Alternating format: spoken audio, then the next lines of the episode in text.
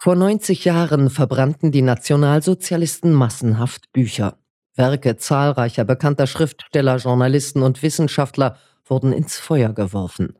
Auf Grundlage von schwarzen Listen sonderten Hochschulangehörige und Studenten jene Werke aus, die bei der sogenannten Aktion wider den undeutschen Geist als verbrennungswürdig eingestuft wurden. Diese Listen waren in sechs Fachgebiete gegliedert. Eines dieser Gebiete umfasste die Politik- und Staatswissenschaft. Heute bilden die Politikwissenschaften mit etwa 500.000 Medien einen wesentlichen Bestand der Bibliothek der Sozialwissenschaften und Osteuropa-Studien, dem drittgrößten Bibliotheksstandort der Freien Universität Berlin. Eine Provenienzforscherin untersucht die tausenden Bücher in dieser Fachbereichsbibliothek.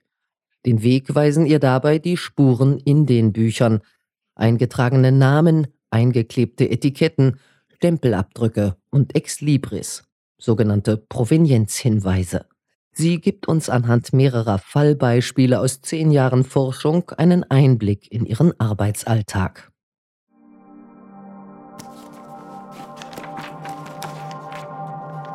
Strijdkracht der Wetensmacht, Ex Libris, S. Eigentum der Bibliothek der Jüdischen Gemeinde Berlin. Jewish Cultural Bibliothek des Zentralvereins Deutscher Staatsbürger jüdischen Glaubens Sicher Sammlung zu der Geschichte der jüdischen Arbeiterbewegung. Spuren in tausenden Büchern. Podcast Provenienzforschung. Folge 4 Alltag. Provenienzforschung in der Bibliothek Sozialwissenschaften und Osteuropa-Studien der Freien Universität Berlin. Das Ereignis ist im Voraus angekündigt worden wie eine Lustbarkeit für die Berliner. An diesem Abend im Mai 1933 sollen auf dem Platz vor dem Auditorium Maximum der Universität deutsche und ausländische Werke öffentlich verbrannt werden. Werke, die der Nationalsozialismus für verderblich hält. Seit dem Nachmittag haben offene, mit Büchern beladene Lastwagen aus allen Stadtteilen herangeschafft, was sie aus städtischen Bibliotheken und privaten Sammlungen abgeholt haben. Studenten, die auf die Bücherhaufen geklettert sind, schwenken Fahnen und singen im Chor Nazi-Lieder. Mit dem Abladen weiterer Lastwagen hat man auf die Ankunft des Ministers für Volksaufklärung und Propaganda gewartet. Eine Kleinigkeit haben die Organisatoren nicht bedacht. Es ist nicht einfach, Bücher zum Brennen zu bringen. Die Einbände fangen nicht so leicht Feuer. Die Studenten können noch so viele brennende Fackeln auf den Haufen werfen. Die Bücher wollen nicht brennen als wollten sie den jungen Henkern eine letzte Chance geben, von der Untat zurückzuweichen. Goebbels steht dabei und wartet darauf, das Wort zu ergreifen. Die Scheinwerfer sind auf den Mann gerichtet, der diese mittelalterliche Zeremonie ausgedacht und organisiert hat. Es kommen die Wagen der Feuerwehr, die eiligst berufen worden ist. Nicht um zu löschen, sondern um anzuzünden. Hunderte von Litern Benzin werden auf die Scheiterhaufen gegossen. Endlich brennen die Bücher. Hohe Flammen steigen zum Himmel auf, sehr viel höher als die Gebäude ringsum. Ein leichter Wind lässt sie auflodern, schickt halb verkohlte Buchseiten mit ihnen gen Himmel. Ein dünner Ascheregen rieselt auf die Zuschauer. Zum Dienst befohlene SA-Leute, Studenten, Schüler, Neugierige, zufällig Vorbeikommende. Hier und dort fällt der Feuerschein auf ein Gesicht, beleuchtet ein breites Grinsen. Ich bin vor Entsetzen gelähmt. Der Geruch der brennenden Bücher, die öffentliche Hinrichtung des geschriebenen Wortes. Ist es meine jüdische Abstammung, die mich den Respekt für das geschriebene Wort gelehrt hat, das zu Anbeginn das Wort Gottes war? Die Stimme des Ministers hebt an wie zu einer Beschwörung. Die Flammen verkünden eine neue Zeit. Ich glaube, der Holocaust hat an jenem Maiabend vor der Berliner Universität begonnen als eine begeisterte Menge den Mord an Büchern bejubelte. So erinnert sich die französische Journalistin Stéphane Roussel an die Bücherverbrennung in Berlin am 10. Mai 1933. Sie berichtete vor dem Zweiten Weltkrieg als erste Auslandskorrespondentin regelmäßig für die Morgenzeitung Le Matin. Den eben gehörten Bericht veröffentlichte Roussel in ihrem 1986 erschienenen Buch Die Hügel von Berlin. Die Bücherverbrennung vor 90 Jahren richtete sich unter anderem gegen viele Politiker, Soziologen und Wissenschaftler.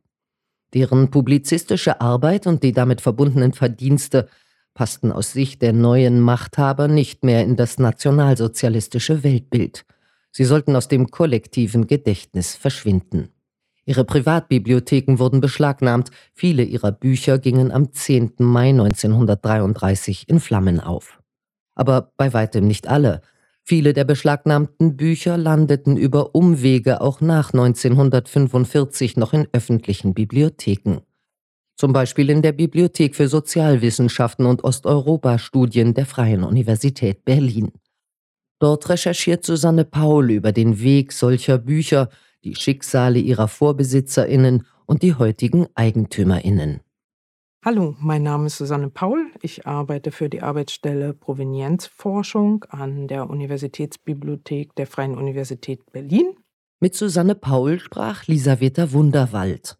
Hallo, ich bin Lisaveta Wunderwald. Ich bin studentische Hilfskraft an der Arbeitsstelle für Provenienzforschung der Freien Universität Berlin. Sag mal bitte, welche Bestände untersuchst du? Hauptsächlich geht es in meiner Arbeit um die Bestände der Sozialwissenschaften bzw. der Bibliothek der Sozialwissenschaften und Osteuropa-Studien. Wir haben ca. 50.000 Bücher, die vor 1945 erschienen sind. Und nicht jedes davon hat einen Provenienzhinweis, also nicht jedes müssen wir uns intensiver angucken, aber wir haben eine Liste von derzeit ca. 3000 Büchern, die Provenienzmerkmale haben und die wir uns genauer angucken müssen. Und warum wird eigentlich dieser Bestand separat untersucht? Die Sozialwissenschaftliche Bibliothek ist eine sehr große Bibliothek und eine der Bibliotheken, die ganz viele Altbestände aufgenommen hat, als die Freie Universität 1948 gegründet wurde. Da gibt es verschiedene Sammlungen und auch Übernahmen von Instituten, die damals aufgelöst wurden, zum Beispiel das Institut für Arbeiterbildung in Berlin. Es wurden Bibliotheken übernommen, die in Anführungsstrichen herrenlos waren.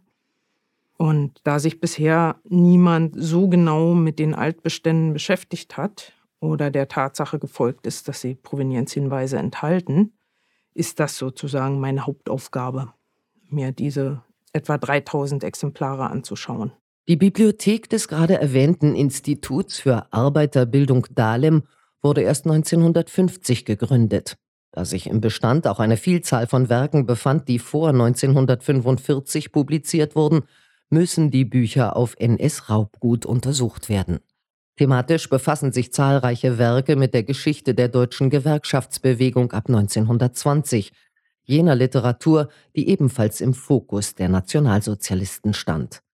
Im Jahr 1981 übernahm die Freie Universität diese Institutionsbibliothek als Schenkung Fortan ergänzten diese Werke unter anderem die 1970 erworbene Bibliothek des Rätekommunisten Willi Huhn.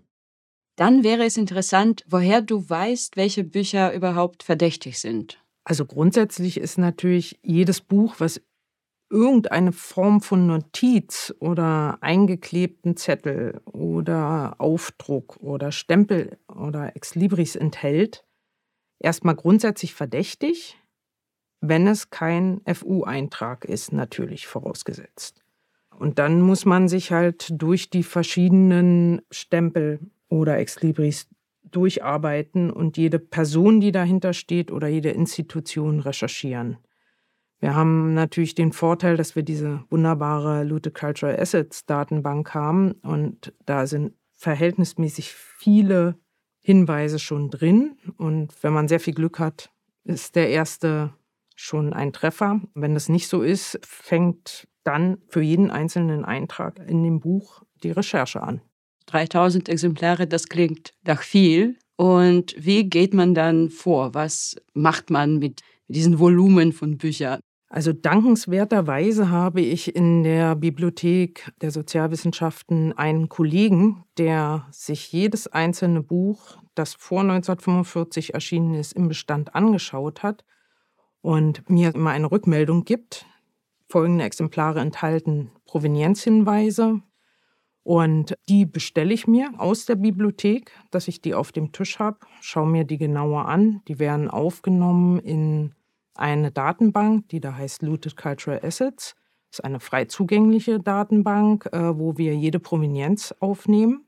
Bei der Arbeit wird die Arbeitsstelle Provenienzforschung von einem weiteren Kollegen tatkräftig unterstützt. Markus Dost befasst sich hauptsächlich mit der Datenbank Looted Cultural Assets. Aber auch die Dokumentation und Erstrecherchen der von Susanne Paul identifizierten Provenienzhinweise gehören zu seinem Aufgabengebiet. Gegenüber Lisaveta Wunderwald beschreibt Markus Dost seinen Arbeitsalltag. Mein Name ist Markus Dost und ich arbeite in der Arbeitsstelle Provenienzforschung der Freien Universität Berlin seit 2020. Dort bin ich hauptsächlich verantwortlich für die Befütterung der Datenbank Looted Cultural Assets. Ich bin auch bei der Weiterentwicklung der Datenbank maßgeblich beteiligt und ich mache auch die ersten sogenannten oberflächlichen Recherchen, wenn wir halt auf äh, Provenienzhinweise gestoßen sind. Was macht einen Fall besonders knifflig? In den ersten oberflächlichen Recherchen besteht die Kniffligkeit hauptsächlich darin, dass wir alte deutsche Schriften, die Sütterlin und die Korinth, entziffern müssen, die wir nicht mehr so ohne weiteres lesen können. Wir haben uns natürlich da Techniken, das zu entziffern oder das lesen zu können, haben uns angeeignet. Und wenn wir dann halt noch auf eine Kombination aus Korinth und altem Wort zum Beispiel treffen, ist es halt besonders knifflig.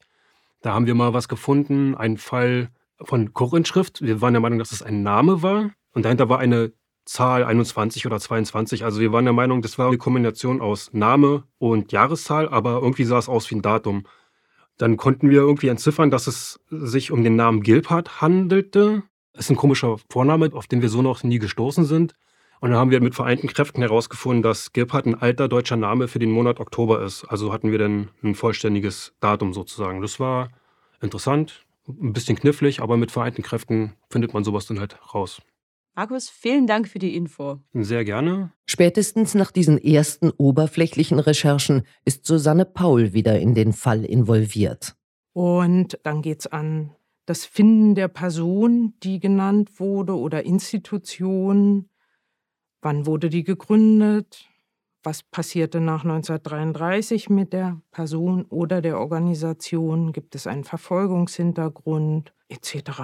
Und ja, das ist eine recht langwierige Aufgabe und nicht immer erfolgreich, aber inzwischen gibt es eine Art von Arbeitsroutine, dass man genau weiß, wo schaue ich nach, um Hinweise zu finden. Es gibt viele öffentlich zugängliche Datenbanken. Es gibt die Landesarchive in verschiedenen Bundesländern. Es gibt Kollegen an anderen Institutionen, die ähnliches machen und vielleicht mit einem Fall schon weiter sind als wir, die man ansprechen kann, was auch übrigens umgekehrt funktioniert natürlich. Ja, und dann geht es an die Suche. Wenn die Person dann irgendwann mal tatsächlich gefunden wurde oder die Institution, ist der nächste Schritt, darüber nachzudenken oder herauszufinden, ob es Erben gibt, ob es Menschen gibt, die der Familie angehören oder ob es Nachfolgeorganisationen gibt. Ja, das ist dann sozusagen der zweite große Block unserer Arbeit. Welche Mittel nutzt du, um dem Ursprung der Provenienz auf die Schliche zu kommen?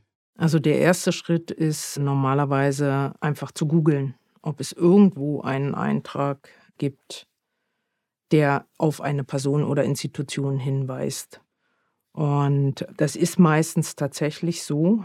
Manche Dinge weiß man einfach aus Erfahrung, wo man genau gucken kann, dass man bei Privatpersonen, die zum Beispiel eine Berliner Adresse hatten, als erstes mal beim Landesarchiv nachguckt, die auch wiederum eine schöne Datenbank haben, die sich vor allem mit Wiedergutmachung beschäftigt. Und wenn es Institutionen sind, kann man ganz gut nachvollziehen, wann sie entstanden sind oder gegründet wurden, wann sie aufgelöst wurden oder gleichgeschaltet wurden nach 33 und welche Institutionen sich als entweder tatsächlich Rechtsnachfolge betrachten oder wer zumindest das Erbe übernommen hat. Also es ist vor allem Internetrecherche und viele Kollegen, die äh, in der Bundesrepublik auch zu ähnlichen Themen arbeiten, haben natürlich auch Dinge hinterlegt, wo man nachschauen kann. Es ist auch viel online, Gott sei Dank. Ja, im Zweifel muss man mit Kollegen sprechen, ob die noch andere Ideen haben. Aber es ist in erster Linie wirklich eine Online-Recherche. Und soweit ich verstanden habe, erlaubt uns dieser Schritt zu verstehen, ob es um Raubgut handelt oder nicht. Genau, Raubgut ist es ja immer dann, wenn aus irgendeinem Grund nach 33 Privatpersonen enteignet wurden oder Institutionen aufgelöst wurden. Auch wenn wir manchmal nicht nachweisen können, dass eine Bibliothek geraubt wurde, gibt uns es aber immer einen Anhaltspunkt, wenn wir wissen, dass die Personen verfolgt waren, das Land verlassen haben oder ermordet wurden, dass der Besitz entweder ins Deutsche Reich gegangen ist oder sie vor ihrer Flucht alles, was sie hatten, für sehr wenig Geld verkaufen mussten, also unter Zwang. Und wenn es klar ist, dass es sich um Raubgut handelt, wie gehst du weiter vor, um Erben zu finden? Wenn es sich um Institutionen handelt, die dokumentiert sind und tatsächlich eine Rechtsnachfolge angetreten ist, findet man das oft online auch in deren Historie. Dann schreiben wir die ganz normal an und erläutern, worum es geht. Also, dass wir gerne die Bücher restituieren würden. Bei Privatpersonen ist es ein bisschen schwieriger, selbst wenn wir wissen, dass es Erben gibt, also Kinder, Enkel, Tanten, Onkel, muss man ja noch herausfinden, wo leben die. Das ist wiederum auch sehr viel Online-Arbeit und Social Media durchzuschauen, gibt es da irgendwelche Einträge, hat sich irgendjemand schon mal zu irgendwas geäußert, der diesen Namen trägt? Und gegebenenfalls gibt es auch mehrere Leute, die ähnlich heißen, dann schreiben wir die an. Und auch da erklären wir natürlich, was wir gemacht haben, warum wir auf sie gestoßen sind. Und um was es sich handelt. Und in den meisten Fällen haben wir inzwischen tatsächlich so viel Erfahrung, dass wir die richtigen Leute anschreiben und die melden sich dann oder manchmal dauert es auch wirklich lange, bis wir ein Feedback bekommen. Aber bisher haben wir Glück gehabt wahrscheinlich und sind da immer ganz gut vorwärts gekommen. Die Suche nach den Erbinnen unterscheidet sich also in Susanne Pauls Arbeitsalltag nur wenig von dem, was Stefan Kummer in Folge 3 unseres Podcasts erzählt hat. Da ging es vor allem um Recherchen zu jüdischen Vorbesitzerinnen von Büchern, die Arbeitsmittel, die Provenienzforscherinnen in den Bibliotheken der Freien Universität Berlin anwenden, um Informationen zu finden, sind oft identisch. Unterschiede gibt es trotzdem bei den Sprachen der Provenienzhinweise, den Fachrichtungen der Bücher, den Gruppen von Verfolgten, denen sie gehörten. Im Voraus lässt sich daher selten sagen, wie viel Zeit ein Restitutionsfall brauchen wird. Wir stellen uns vor, es gibt den Moment, wo man das Buch in die Hand nimmt und den Moment, wo man die Erben gefunden hat und angeschrieben hat. Welcher Zeitraum liegt denn dazwischen? Das kann man so eigentlich gar nicht sagen. Es gibt Personen, die sehr, sehr gut hinterlegt sind irgendwo und man verhältnismäßig schnell auf die Erben stößt, dann kann das ein paar Wochen sein. Wir haben aber auch Fälle, die schon ein, zwei Jahre auf unseren Schreibtischen liegen, wo sich nichts bewegt stellen aber immer wieder fest, dass offensichtlich das Interesse nachfolgender Generationen, also der Enkelgeneration jetzt doch wieder größer ist, Familiengeschichte zu erforschen. Und wir finden viel mehr Seiten. Oder aber es gibt auch Fälle, wo wir niemanden finden oder keine Antwort kriegen auf E-Mails, Briefe. Was sind denn die Reaktionen der Erben, wenn du den ersten Kontakt aufnimmst? Also in den meisten Fällen muss ich tatsächlich sagen, ist sie sehr positiv, die Reaktion. Es gibt natürlich auch die Fälle, wo es keine positive Reaktion auf uns gibt, sondern eher entweder eine sehr verhaltene oder sehr förmliche Art des Umgangs mit uns. Die Erben in der Enkelgeneration fangen wieder mehr an, sich mit Familiengeschichte auseinanderzusetzen. Also da haben wir meistens wirklich ein positives Feedback. Bei Institutionen ist es ein bisschen schwieriger. Die wollen sich nicht mit alten Büchern belasten, ist so ein bisschen mein Eindruck.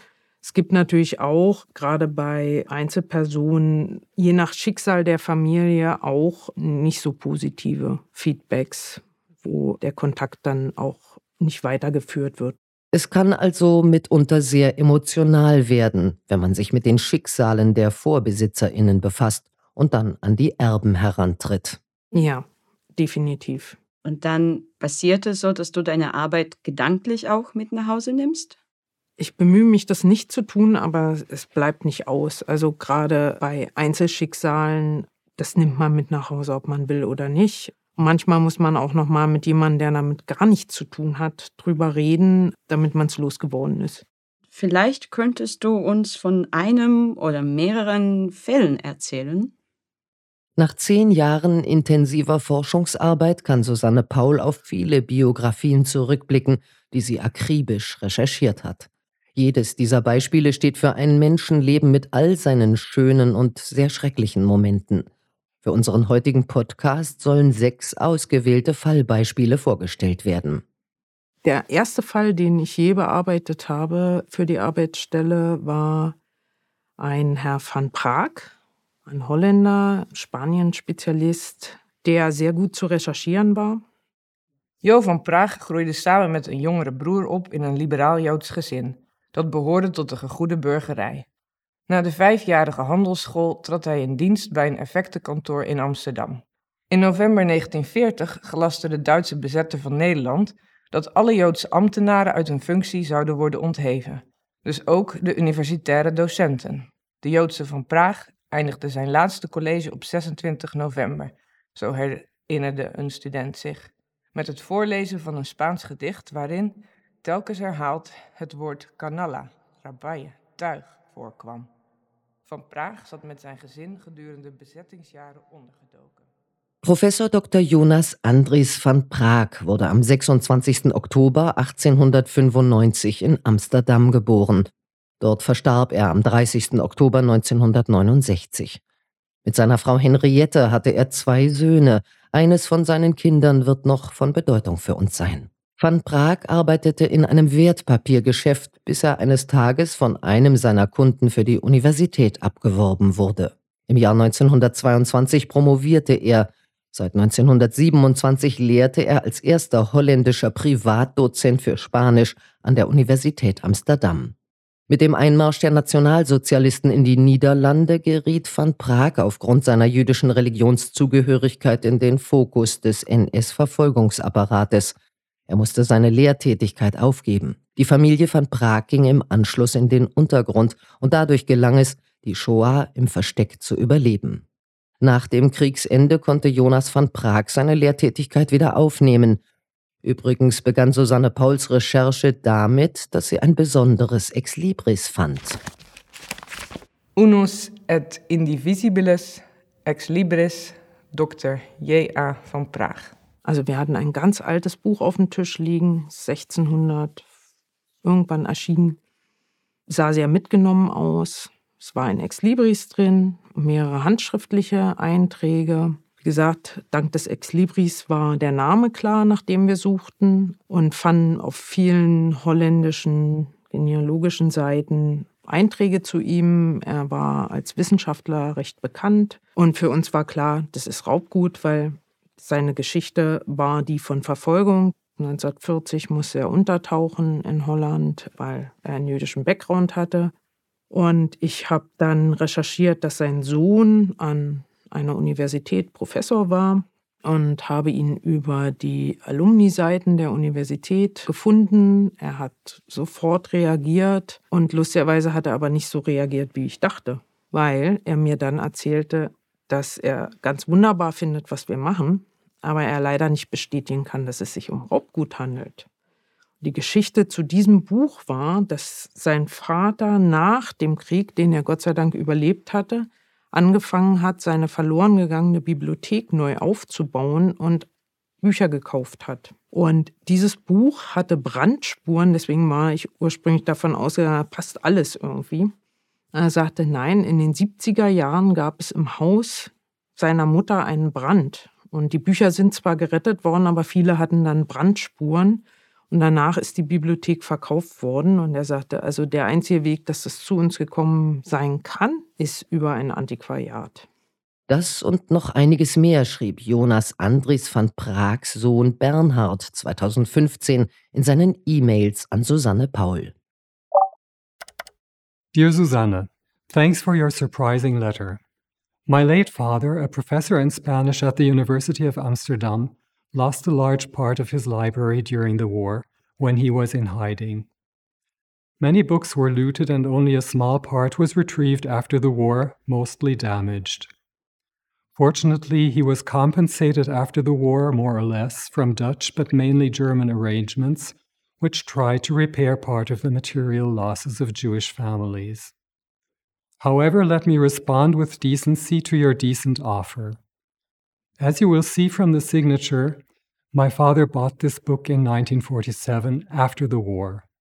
The library was partly destroyed by fire in about 1970 after my father's death, and the remaining books have been auctioned, some of them with fire damage.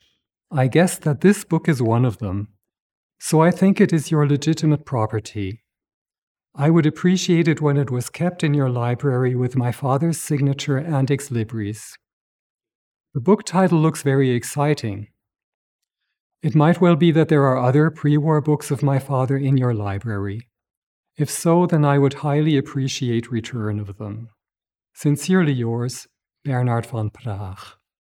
Im Kontakt mit van Prags Sohn erfuhr Susanne Paul also von einer besonderen Familien- und Bibliotheksgeschichte. Außerdem konnte sie klären, dass es sich bei dem Buch mit dem Ex Libris von Jonas van Prag nicht um NS-Raubgut handelte, im Gegensatz zu den nachweislich beschlagnahmten Büchern aus dem Besitz von Dr. Fritz Elsass.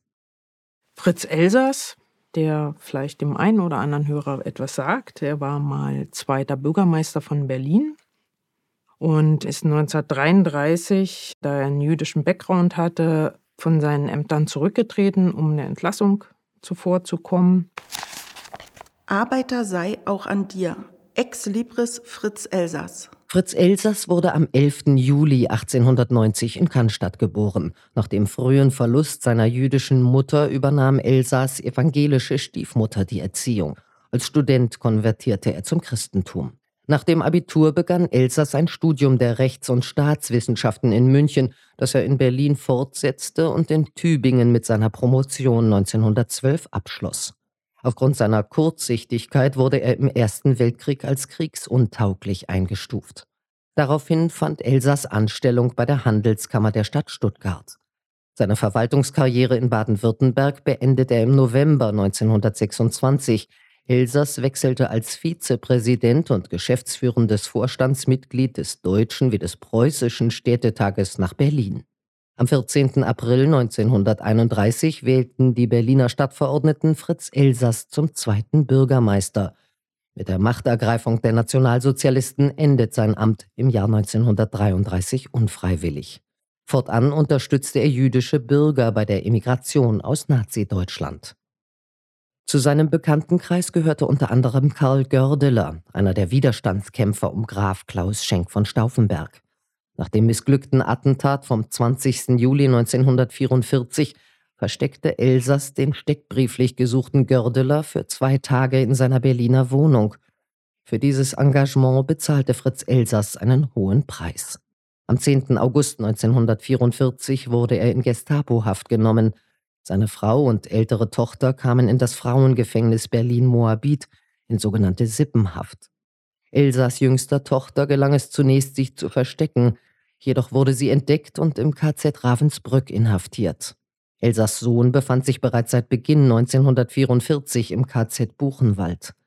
Bis zum Jahresende 1944 inhaftierten die Nationalsozialisten Fritz Elsass im Gestapo-Gefängnis in der Lehrter Straße, Ende Dezember verfügten die Nazis über seine Verbringung in das KZ Sachsenhausen, wo er am 4., spätestens jedoch am 17. Januar 1945 erschossen wurde. Susanne Paul gelang es, die Bekanntmachung über die Beschlagnahmung von Fritz Elsers Vermögen durch die Gestapo zu recherchieren.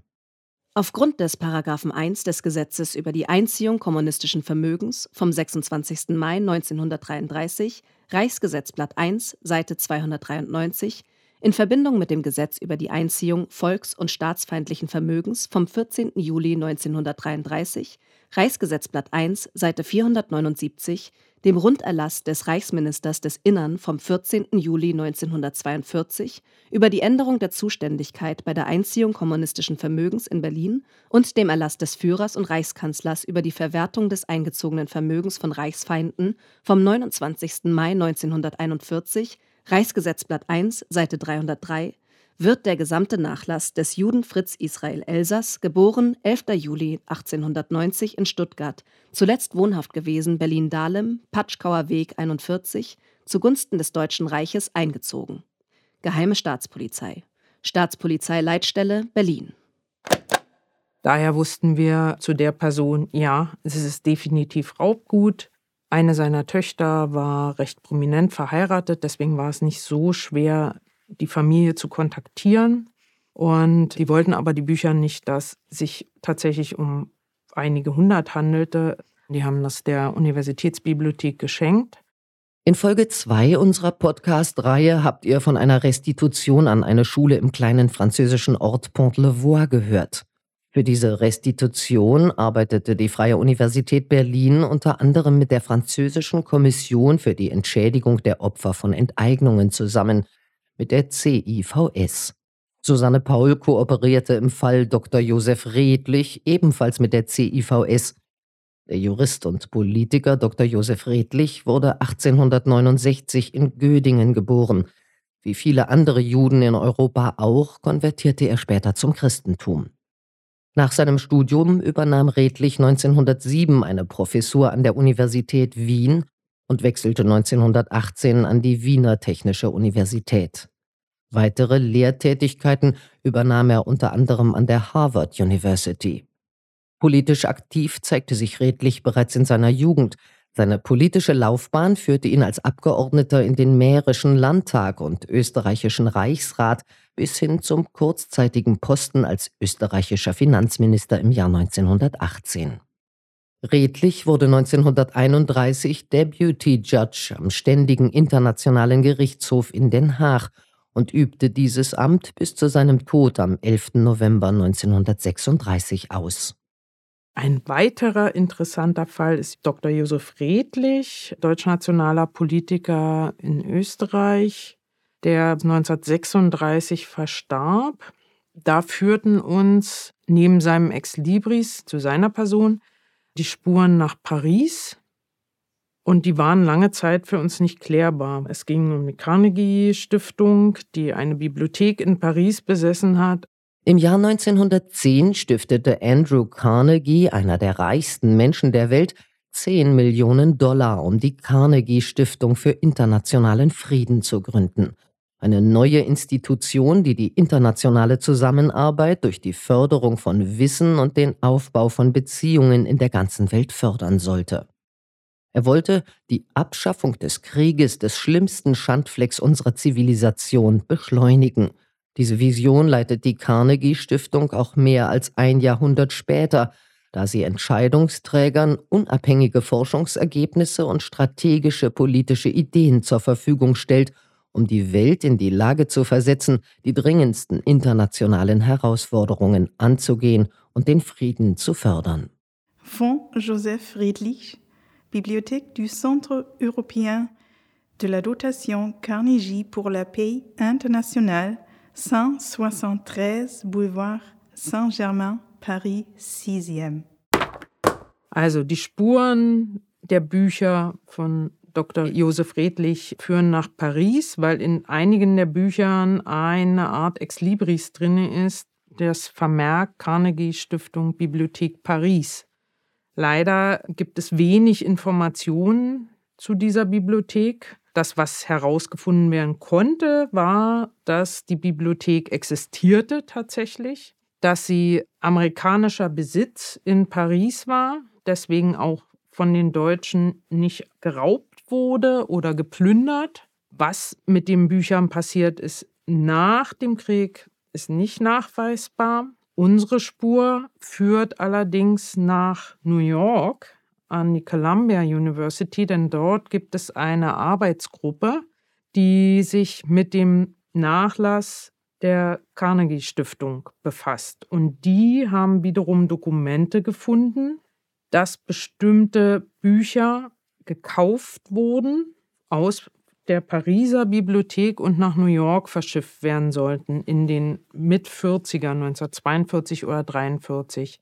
Es gibt einen Brief in den Unterlagen, das da sagt, dass die Bücher verpackt sind und demnächst den Weg nach New York antreten werden. Da verliert sich dann die Spur wieder. weil es gibt keine Eingangsbestätigung in irgendeiner Form. Die Bücher sind ja auch nicht in New York, sondern bei uns. Und es gibt eine Lücke zwischen, wann kamen die Bücher nach Paris, wie lange waren sie da und wie sind sie zu uns nach Berlin in die Freie Universität gekommen. Wir können im Augenblick gar nichts sagen. Also für mich bleibt das ein ungeklärter Fall. Es ist eher wahrscheinlich, dass es sich um Raubgut handelt. Das teilen die Franzosen eigentlich mit uns auch, dass sie sagen, das ist Raubgut, aber wir haben eben halt keine Möglichkeit nachzuweisen, was da passiert ist tatsächlich. Wir wissen nur, die Bücher sind irgendwann nach Paris gegangen. Sie tragen auch diesen Aufkleber oder dieses kleine Exlibris der Pariser Bibliothek. Aber wann sie zu uns gekommen sind, wissen wir nicht. Wir haben keine Informationen darüber, wer sie bei uns eingeliefert hat, ob wir die antiquarisch gekauft hätten oder auch nicht. Vielleicht lässt sich ja in ein paar Jahren etwas mehr herausfinden oder das Team an der Columbia-Universität findet doch noch einen Schriftwechsel, der mehr aussagt. Besonders für Recherchen in Frankreich bekam Susanne Paul in diesem noch ungelösten Fall Unterstützung von der CIVS. Julien Aquatella berichtet von diesen Nachforschungen zur Bibliothek Dr. Josef Redlich und von der Arbeit seiner Kommission im Allgemeinen. Mein Name ist Julien Aquatella und ich leite die Außenstelle der CIVS in Berlin. Was ist die CIVS? Das ist die Kommission für die Entschädigung der Opfer von Enteignungen. Das ist eine öffentliche Behörde, eine staatliche Behörde der Premierministerin in Frankreich, die 1999 gegründet wurde. Und der Grundstein dieser staatlichen Institution ist die Rede von Staatspräsident Chirac vom 16. Juli 1995 bei der Gedenkveranstaltung der Rafle du Veldiv. Und die Französische Republik hat damals ihre unverjährbare und irreparable Schuld an der Deportation der Judinnen und Juden aus Frankreich während der Okkupationszeit anerkannt. Und diese Rede war sozusagen der Ausgangspunkt der Gründung unserer Institution. Die Hauptaufgabe ist jetzt seit äh, über 20 Jahren die Entschädigung für materielle Schäden, die in Frankreich während der Okkupationszeit entstanden sind. Die CVS arbeitet auch an der Rückgabe von Kulturgütern, unter anderem Büchern, die während der Vichy-Regime aufgrund der antisemitischen Gesetzgebung enteignet worden sind. Bis heute hat die CVS mehr als 35.000 Empfehlungen produziert, und etwa 600 Millionen Euro Entschädigungen an Opfer der äh, NS-Regime und äh, den Familien äh, ausgezahlt. Und ich vertrete, wie gesagt, die Außenstelle der CVS in Berlin. Das ist auch eine richtige Abteilung der französischen Botschaft in Deutschland. Unsere Tätigkeit ist dort Teil der intensiven Erinnerungsarbeit, die von unserer Botschaft in Berlin seit Jahren kultiviert und animiert wird. Zum Schluss könnte man sagen, dass die drei Haupttätigkeitsfelder der CVS sind Entschädigen, Restituieren und Erinnern. Und genau, die Entschädigungs- und Restitutionsarbeit ist da als Teil der Erinnerungsarbeit und der Erinnerungspolitik Frankreich betrachtet. Und durch unsere Außenstelle in Berlin ist die CVS also in der deutsch-französischen Welt verankert und wir kooperieren dadurch gerne mit deutschen kulturellen Institutionen wie Museen, äh, Archiven und Bibliotheken. Welche Ziele verfolgt die CIVS und welche Form der Unterstützung kann sie von französischer Seite leisten? Also unser Ziel ist zur Verstärkung der deutsch-französischen Netzwerke im Bereich der Provenienzforschung und der Restitutionsarbeit beizutragen in vielen Hinsicht. Also das heißt erstmal für unsere Institution uns bekannt zu machen in Deutschland und dann so eine Art Unterstützungsangebot zu machen. Wir können, glaube ich, in drei Arten und Weisen die Arbeit der Bibliotheken unterstützen. Zunächst für die Provenienzforschung, wenn da eine Provenienzlücke oder Bedarf in der Provenienzforschung identifiziert wird. In Frankreich versuchen wir die Kolleginnen und die Kollegen zu orientieren, in den Archivbeständen zum Beispiel, oder unsere eigenen Ressourcen zur Verfügung zu stellen. Das heißt, Hilfe für Unterstützung für die Provenienzforschung. Diese Unterstützung kann auch durch die Erbensuche laufen. Das ist äh, manchmal schwierig, die Erbenkonstellation zu rekonstruieren, bevor die Restitution stattfinden kann. Und unsere Kolleginnen und Kollegen, vor allem in Paris, sind da in der Lage, durch eine große Erfahrung, die Erbensuche zu unterstützen oder sogar selber zu organisieren. Und der dritte Teil der Unterstützung wäre, glaube ich, eine Mediationsarbeit. Das kann mit der sprachlichen Vermittlung anfangen. Manchmal merken wir, dass Blockade oder Missverständnisse dadurch entstehen, dass die Akteure in Deutschland und in Frankreich gegenseitige Sprache nicht sprechen. Und dann versuchen wir erstmal durch die Kommunikation zu helfen. Manchmal auch durch die interkulturelle Reibungen äh, können auch bestimmte Verfahren verlangsamt werden. Wir versuchen auch auf der interkulturellen Ebene durch die Erklärung der kulturellen Landschaft des anderen Landes zu helfen und versuchen auch, wie äh, jede Abteilung der Botschaft in Berlin, Brücke zu bauen zwischen Frankreich und Deutschland, zwischen den verschiedenen Akteuren, zum Beispiel eine Bibliothek in Deutschland, eine Familie oder eine Institution in Frankreich und dadurch diese Mediationsrolle zu übernehmen. Die Bücher von Dr. Josef Redlich sind ein Beispiel für so eine erfolgreiche kooperative Zusammenarbeit zwischen der CIVS und der Freien Universität Berlin. Das ist, glaube ich, ein sehr gutes Beispiel, weil es zeigt, dass die Kooperation sehr oft oder fast immer dank der Arbeit der Kolleginnen und Kollegen in den deutschen kulturellen Institut schon beginnt. Das heißt, in dem Fall die Forschung der Universitätsbibliothek der Freien Universität Berlin. Diese Arbeit war die Grundlage unserer Kooperation. Die Bibliothek der FU Berlin hat ihren, in ihren Beständen 39 Bücher aus dem Besitz von Josef Redlich. Josef Redlich war ein bedeutender österreichischer Wissenschaftler und Politiker. Er starb vor der Kriegsbeginn äh, 1936. Und nach seinem Tod wurden seine umfangreiche Bibliothek mit dem Namen Fonds Joseph Friedrich, also erstmal französischen Begriff und erst Indiz. Dieses Fonds wurde vom Europäischen Zentrum für internationale Frieden erworben, eine Einrichtung der Carnegie Stiftung mit Sitz in Paris.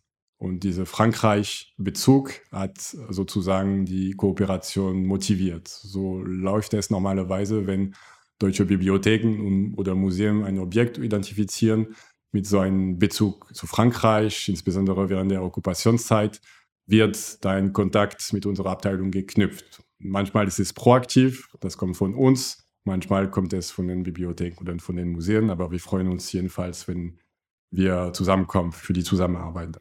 Und dass die Pariser Bibliothek der Carnegie Stiftung ab äh, 38 im Besitz des Fonds Joseph Redlich war, wird einerseits durch Herkunftshinweise auf den Büchern, das ist dieser Ankauf äh, 38, und andererseits durch die Archive der Carnegie Stiftung belegt. Und diese belegen auch, dass zumindest ein Teil des Redlichs Fonds 1940 an den Hauptsitz der Stiftung in New York geschickt wurde, äh, nachdem das Pariser Büro und die dazugehörige Bibliothek deren Aktivitäten eingestellt wurden aufgrund der Okkupation von Paris und Nordfrankreich durch die deutschen Militärkräfte. Diese Aktivität wurde sozusagen in La Baule verlegt. Während der Okkupationszeit wurde das Gebäude der Carnegie Stiftung äh, im Boulevard Saint-Germain in Paris besetzt und in diesem Gebäude befand sich so eine international renommierte Bibliothek und wahrscheinlich zumindest in dieser Bibliothek ein Teil des Redlichsfonds. Laut Zeugenaussagen und ein paar Archiven wurde diese Bibliothek mehrmals von den deutschen Besatzungstruppen besucht, ohne aber, dass wir einen Beleg haben, dass die Bibliothek äh, beschlagnahmt wurde. Im Gegenteil, es gibt sogar einen Bericht, der sagt, dass die Bibliothek nicht enteignet worden ist. Dann stellt sich die Frage, warum das Buch äh, heute in Deutschland befindet, vor allem weil den Weg oder der Werdegang dieses Buchs in Deutschland eher für eine Enteignung in Frankreich plädiert oder diese Hypothese verstärkt. Das wäre sozusagen die Zusammenfassung des Falles und dann stellt sich die Frage, wie können wir da helfen? Erstmal äh, mit äh, Archivforschung in Frankreich. Wir versuchen auch mit den Kolleginnen und Kollegen der Bibliothek Experten in diesem Fall zu finden. Das ist im Fall Carnegie und, und Redlich, die Kolleginnen und Kollegen äh, von den Archiven der Columbia äh, University in der USA und sie haben uns in dem Fall viel geholfen. Das heißt, für jeden Fall versuchen wir erstmal zu identifizieren, wer könnte uns helfen, wer hat schon dazu einen Aufsatz geschrieben, wer hat schon dazu geforscht, wo befinden sich die Archivbestände, die für unser Fall relevant sein können. Wir sind jetzt so weit gekommen, dass eine Frage noch offen ist. Was ist genau mit diesem Buch passiert und gab es zum Beispiel einen antisemitischen Hintergrund, weil Josef Friedrich Jude war? Kann es sein, dass die Besatzungskräfte gezielt ein paar Bücher genommen haben, weil die Besitzer oder Autoren Juden waren. Äh, wissen wir nicht. Wir müssen jetzt weiter forschen. Wie geht es jetzt weiter? Also wahrscheinlich müssen wir weiter tiefer in die Archive der Carnegie Foundation forschen und dafür brauchen wir noch mehr internationale Kooperation und zwar nicht nur zwischen Frankreich und Deutschland, aber zwischen Frankreich, Deutschland und äh, über die Atlantik äh, mit der USA. Das ist sozusagen jetzt ein, ein gutes Beispiel, das zeigt, wie komplex ein Fall sein kann, wie notwendig die internationale Kooperation ist. Und auch stellt sich die Frage des Restitutionsmoments. Das ist vielleicht ein Normalfall. Was passiert, wenn wir nie herausfinden werden, was ist mit diesem Buch passiert? Was passiert, wenn wir nur Hypothesen haben, selbst wenn es sehr robuste und solide Hypothesen sind? Soll das Buch in Deutschland bleiben, in der Bibliothek bleiben? Kann so eine Verhandlung trotzdem stattfinden oder ein Rückgabeangebot oder eine Rückgabelösung, die vielleicht neuartig oder innovativ sein kann, kann diese Lösung auch entwickelt werden. Das sind sehr spannende Themen, die wir immer mit den Kolleginnen und Kollegen von der Deutschen Bibliothek oder Museen äh, besprechen und versuchen zusammen zu organisieren. Die Kooperation mit deutschen Bibliotheken wie die mit der Freien Universität Berlin führten bei der CIVS zu einer neuen Dynamik im Umgang mit NS-Raubgut und halfen, die transnationale Zusammenarbeit zu stärken. Das war ein typischer Fall und ich meine, Redlich oder Pont-le-Voix, das sind sozusagen immer noch Pilotprojekten, weil diese Tätigkeiten, die wir ja seit vier Jahren entwickelt haben, relativ neu sind. Und sie sind meiner Meinung nach erfolgreich. Erfolgreich heißt nicht, jedes Mal eine Restitution organisieren zu können. Erfolgreich heißt erstmal, durch die deutsch-französische Kooperation neue historische Wissen zu produzieren und zur äh, Entwicklung der deutsch-französischen äh, Erinnerungskultur beizutragen. Und allein diese Kooperation schafft das, ob wir am Ende zu einer Restitution kommen oder nicht, je nachdem, wie komplex äh, der Fall ist. Also es geht nicht nur um ein Objekt zurückzugeben, das geht auf der politische, diplomatische Versöhnung und die Freundschaft zwischen Frankreich und Deutschland also zu zeigen und dadurch zu verstärken und auch ein kleines Stück unserer geteilten gemeinsamen Geschichte zu schreiben. Und ich glaube, wenn wir Objekten wie Bücher als äh, Ausgangspunkt haben, es ist sowohl für die Erinnerungsarbeit als auch für die pädagogische Arbeit und historische Arbeit, die damit verbunden ist, sehr effizient. Man kann mit Objekten sehr viel anfangen und vor allem mit den jüngeren Generationen. Vielen Dank, Herr Aquatella, für diese interessanten Einblicke in die Aufgabenbereiche der CIVS. Und damit geht es zurück zu Susanne Pauls Arbeitsalltag. Im Folgenden erfahrt ihr von zwei weiteren interessanten Fallbeispielen. Wie eingangs erwähnt, zählte Gewerkschafts- und Parteiliteratur in den Augen der Nationalsozialisten zu jenen Werken, die aus den deutschen Bibliotheken zu entfernen waren. Auch im Bestand der FU konnten solche Werke identifiziert werden.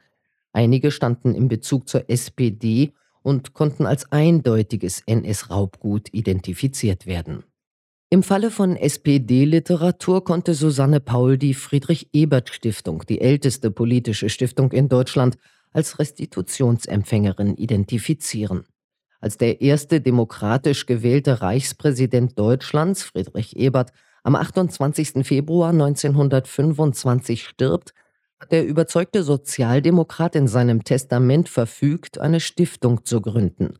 Sie soll dazu beitragen, Menschen aller Schichten im demokratischen Geist zu erziehen, das Verständnis zwischen Deutschland und seinen Nachbarn zu verbessern und begabte junge Menschen zu fördern. Bereits am 2. März 1925 wird in Berlin die Friedrich-Ebert-Stiftung mit dem Zweck gegründet, jungen befähigten Proletariern Beihilfen für einen Studiengang an staatlich anerkannten Institutionen zu geben. Das NS-Regime verbietet 1933 neben allen anderen sozialdemokratischen Einrichtungen auch die Friedrich-Ebert-Stiftung. Auf Initiative des Sozialistischen Deutschen Studentenbundes wird sie nach Beschluss der SPD-Führung vom Januar 1947 wiedergegründet. Wir restituieren verhältnismäßig viel an die Friedrich-Ebert-Stiftung. Die haben früher, muss ich dazu sagen, also bis vor einigen Jahren, haben sie alles, was sich mit Gewerkschaftsliteratur, die wir nicht an Gewerkschaften selbst restituieren konnten, und mit der SPD beschäftigt oder Eigentum derer war, übernommen. Also wir haben dann an die Friedrich-Ebert-Stiftung restituiert, wenn klar war, dass es eine SPD-Organisation war oder eine Gewerkschaftsorganisation. Dann hat die Friedrich-Ebert-Stiftung die Entscheidung getroffen, sich auf ihren SPD-Background zu besinnen und nur noch SPD-Literatur übernommen. Und da äh, die Sozialwissenschaften große Bestände der Gewerkschaftsliteratur und Parteienliteratur hat, also vor allem SPD-Literatur, finden wir da verhältnismäßig viel. Wir haben sehr regelmäßig Restitutionen an die Friedrich-Ebert-Stiftung und inzwischen übernehmen sie auch wieder Teilbestände von Gewerkschaften, also vor allem von Vorgängerinstitutionen des Deutschen Gewerkschaftsbundes das ist immer eine sehr befriedigende Arbeit, weil es auch sehr einfach geht. Warum gibt es denn so viele Literatur aus Gewerkschaften in der Bibliothek? Mit der Machtübernahme der Nationalsozialisten wurden Gewerkschaften grundsätzlich gleichgeschaltet. Es gab also keine Einzelgewerkschaften mehr und der Anspruch, eine sozialistische oder kommunistische Ausrichtung zu haben, fiel damit auch weg. Daher gelten alle Gewerkschaften, die es vor 45 gab, als verfolgt. Es gibt einen Sammlungsschwerpunkt der Sozialwissenschaften. Das ist einmal Parteienforschung und entsprechende Literatur dazu und der andere ist Gewerkschaftsbewegung. Das sind eigene Sammelschwerpunkte und da ist verhältnismäßig viel Literatur aus den Jahren vor 45 dabei, die auch fast alle Provenienzen tragen. Und die weisen meist auf kleine Ortsverbände der SPD hin oder aber auf kleine Gewerkschaften. Zum Abschluss stellt Susanne Paul noch den Fall von Rabbiner Adolf Schwarz vor. Wie der Titel Rabbiner bereits impliziert, tauchen auch in der Bibliothek der Sozialwissenschaften und Osteuropa-Studien oft Provenienzspuren von jüdischen Personen auf. Dr. A. Schwarz, Stadt- und Bezirksrabbiner Karlsruhe. Dr. Adolf Eire Schwarz wurde am 15. Juni 1859 in Ungarn geboren. Er studierte an der Wiener Universität Philosophie und Sanskrit. 1867 wechselte Schwarz an das renommierte Rabbinerseminar in Breslau und besuchte parallel die dortige Universität, wo er promovierte. Ab 1875 übernahm Schwarz die Stelle des Stadt- und Konferenzrabbiners in Karlsruhe. Als in Wien die Israelitisch-Theologische Lehranstalt gegründet wurde, berief man ihn 1893 zu deren erstem Rektor. Dieses Amt übte Schwarz bis zu seinem Tod im Jahr 1931 aus. 1926 verlieh ihm die Stadt Wien den Hofratstitel. Sein Sohn Arthur Zacharias Schwarz, der ebenfalls Rabbiner war, wurde nach dem Anschluss Österreichs 1938 in Haft genommen und gefoltert. Körperlich und seelisch gebrochen erreichte er noch Palästina, wo er am 16. Februar 1939 starb. Eine Geschichte vielleicht noch zum Abschluss. Es geht um Adolf Schwarz, Rabbiner, lange Rabbinerausbildung in Breslau genossen. Als die israelitische theologische Lehranstalt in Wien gegründet wurde, ging Adolf Schwarz nach Wien und wurde deren Direktor. Blieb das, glaube ich, sogar bis zu seinem Tod. Er ist also vor dem Anschluss Österreichs an Deutschland äh, bereits verstorben, aber seine Familie ist verfolgt worden. Und in Teilen ist es gelungen, das Land zu verlassen, also vor allem sein Sohn, der aber kurz danach in Palästina verstarb. Und er hatte aber Kinder. Und seine Tochter hat den doch recht bekannten Jerusalemer Bürgermeister Teddy Kollek geheiratet. Die hatten wiederum zwei Kinder, einen Sohn, der ist Filmemacher und eine Tochter, die ist Malerin. Darüber war es natürlich verhältnismäßig leicht, die Erben zu finden. Wir haben uns entschieden, die Tochter anzuschreiben, weil wir da schneller eine E-Mail-Adresse gefunden haben über ihre äh, Agentur.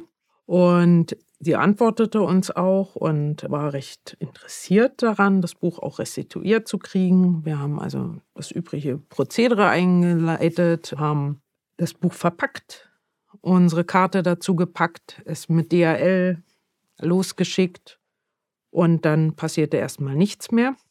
Irgendwann habe ich eine Mail geschrieben, habe gefragt, ob das Buch angekommen wäre und daraufhin kam eine etwas raue Antwort, dass nichts angekommen wäre und wieso das so lange dauern würde und wo man sie hinhalten würde. Daraufhin haben wir uns die Tracking-Nummer vorgenommen und ihm festgestellt, dass wir leider dieses Buch nur bis Frankfurt Flughafen verfolgen können, weil dann geht es nach Israel und ab Israel ist es nicht mehr dieselbe Tracking-Nummer. Also sind wir mit dem Hauptpostamt in Tel Aviv in Kontakt getreten und haben tatsächlich auch für dieses Buch eine Tracking-Nummer bekommen, die ich dann sehr regelmäßig kontrollierte und wochenweise wurde es verladen in ein Postauto, was zur Auslieferung fuhr. Aber leider wurde es nicht ausgeliefert, sondern kam immer wieder zurück ins Hauptpostamt, um dann das Spielchen nochmal zu spielen. Und nach drei Monaten lag das Buch wieder auf meinem Tisch. Da hatte ich gesehen, okay, es hat das Hauptpostamt verlassen und wird mit DHL befördert nach Deutschland. Dann lag das Buch wieder bei uns. Dann habe ich die Erbin wieder angeschrieben. Habe gesagt, das Buch ist zurück bei uns. Äh, wir wissen nicht, was passiert ist. Sie schrieb, ich habe nur diese Adresse.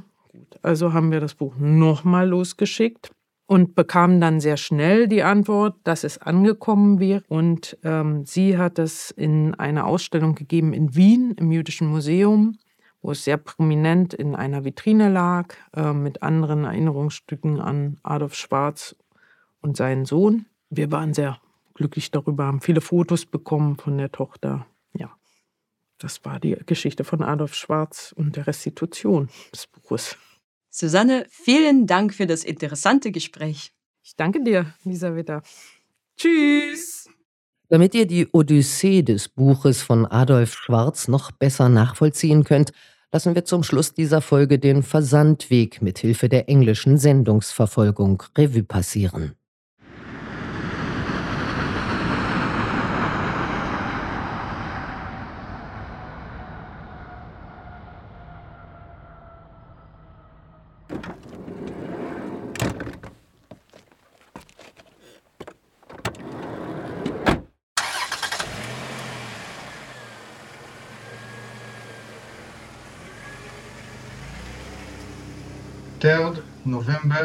2016, Yerushalayim. Arrived at the postal unit for delivery to addressee.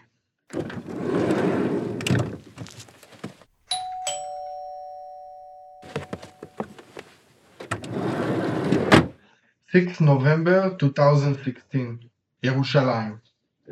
Due to its size or weight, a notice was left for the addressee. 9 November 2016, Yerushalayim. A second notice was left for the addressee.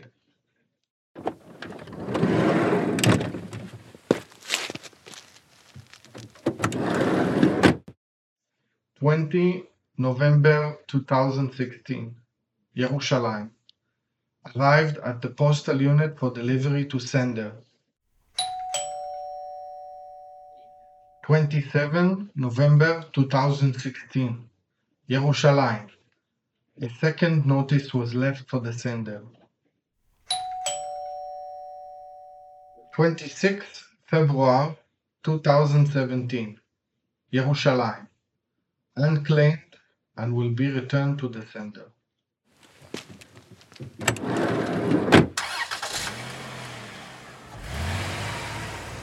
25 April 2017, Yerushalayim, unclaimed and will be returned to the sender.